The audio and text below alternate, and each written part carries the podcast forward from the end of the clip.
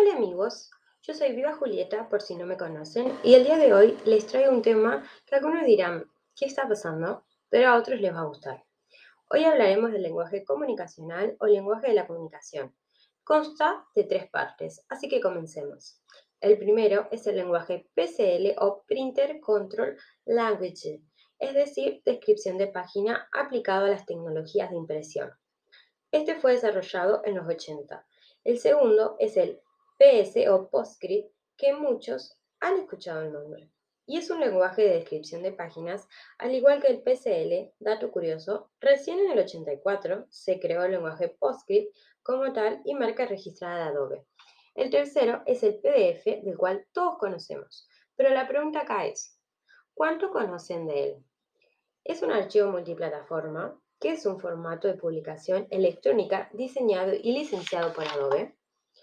Algunas características de estos tres son, el primero, estos archivos contienen comandos de impresoras que directamente son decodificados por las impresoras. Y aunque se creó como un lenguaje abierto y no registrado, pronto se convirtió en un estándar utilizado por todo el mundo.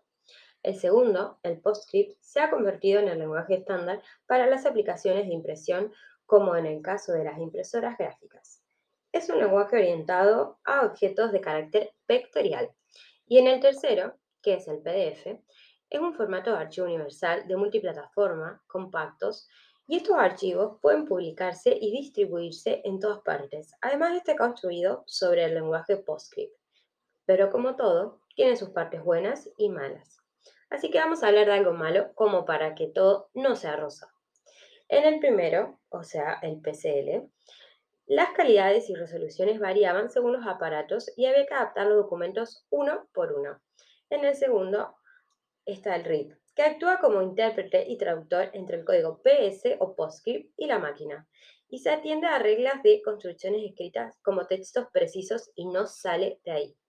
Y el tercero, en el PDF, no se pueden abrir porque no tienen las aplicaciones que se usó en su creación. Y por último, vamos a hablar de algunas compatibilidades. En PCL y PS, ambos ofrecen características para ciertos archivos y mejorar la impresión, y se pueden instalar juntos. Otra es la de PS y PDF. El PDF ya fue un fichero de PostScript que ya fue interpretado y descompuesto en objetos visibles, y son más fiables que un archivo PostScript o EPS. Y para terminar, les doy un plus que no hay que olvidar, que es que ninguno de estos lenguajes se encuentra obsoleto y van a seguir avanzando y van a seguir evolucionando y mejorando para nuestras comodidades y para cumplir las demandas de los clientes.